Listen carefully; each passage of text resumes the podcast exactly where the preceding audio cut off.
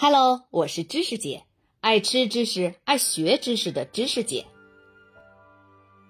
英国女孩与中华美食之野人才吃沙拉三。在中国灿烂辉煌的帝国岁月里，他们对外国人及其食物的蔑视似乎看起来还挺合理的。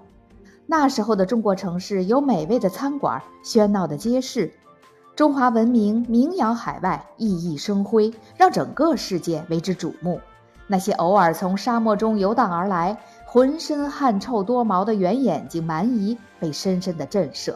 在他们自己偏远荒凉的土地上，什么也无法与眼前的繁荣相比。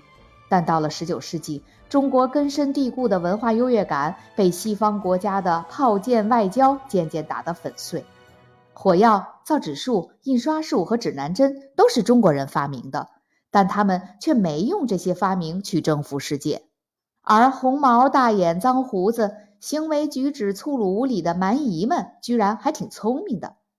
就连到了九十年代，一个外国人在中国也经常感觉到历史的阴影。我经常被别人指责，说什么英国发动了鸦片战争，大不列颠打击了中国。用毒品换白银啊什么的，我就想，他们是不是想让我个人来为我祖先的罪过道歉啊？当然了，也常常有人把我当做女王政府的代表来谦恭尊敬的对待，而且认为我一定会介意一九九七年英国要将香港交还给中国的事。有时候，我感觉很多中国人都把我和留学生朋友放在蔑视与嫉妒并存的双焦镜中来看。一方面，我们在某种程度上不也是蛮夷吗？身材高大、肥胖、营养过剩，也许还有点体味儿，毕竟吃了那么多的奶制品嘛。我们生活放纵、颓废、懒散、不讲道德。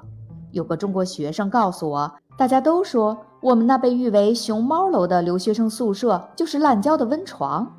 另一方面，我们又很有钱，而且自由。你看，我们居然能在中国玩乐整整一年，天天出去吃馆子，背包漫游全国，这就是富有和自由的标志了。不过，就算中国人对我们的态度很矛盾模糊，有一件事是肯定的，那就是我们的食物令他们无法忍受。一开始我还带着传教士般的热忱，要让我的中国朋友们了解西方的佳肴，毕竟他们让我领略到了中国食物的美妙，我也想投桃报李呀。文化的交流不应该是单向的，所以于老师和朋友们那顿灾难性的晚餐并没有打击到我的热情。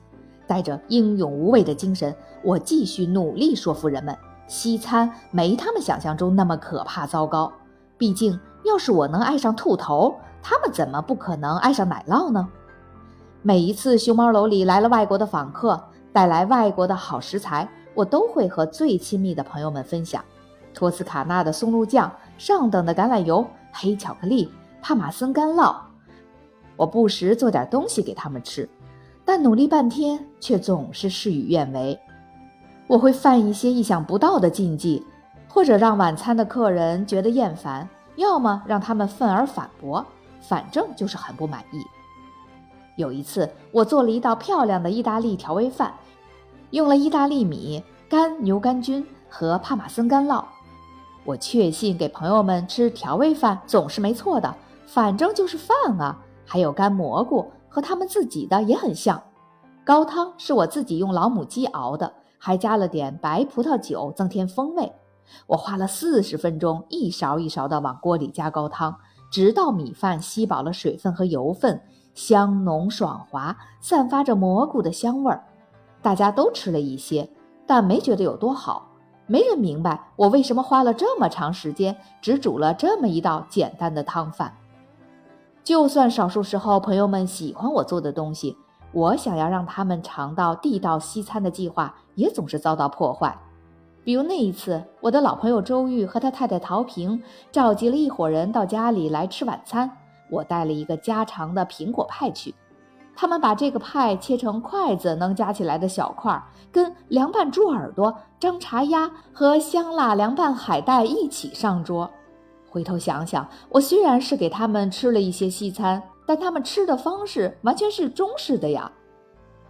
从我刚到成都至今，西餐以迅猛的势头入侵了中国。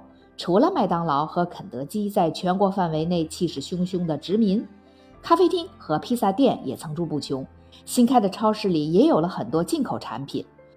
但中国人吃的西餐，其实和欧美人心中正常的餐食还相距甚远。比如苏州的上岛咖啡店，有二十二种咖啡，却连一杯意式浓缩咖啡都做不好。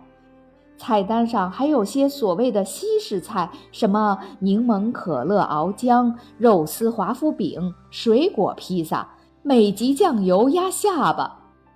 我的中国朋友们很赶时髦的在晚餐桌上分享一瓶干红，喝的方式也完全中式，每次只倒一点儿，互相敬来敬去的。几年前，我在上海买了本装帧精美的烹饪书，书名声称这是一本英国菜谱。我翻开来看了看，哈哈大笑，眼泪都笑出来了。书里重点讲的典型英国菜谱包括赤贝番茄沙拉，上面挤上格子状的蛋黄酱；虾仁意大利面，黑椒苹果鲜鱿鱼，菜花鹌鹑蛋。简而言之，英国本土人绝对不会把书里的任何一道菜看作是英国菜的。如果您喜欢这个专辑，请您帮忙投出月票，并在节目下方长按点赞按钮，谢谢。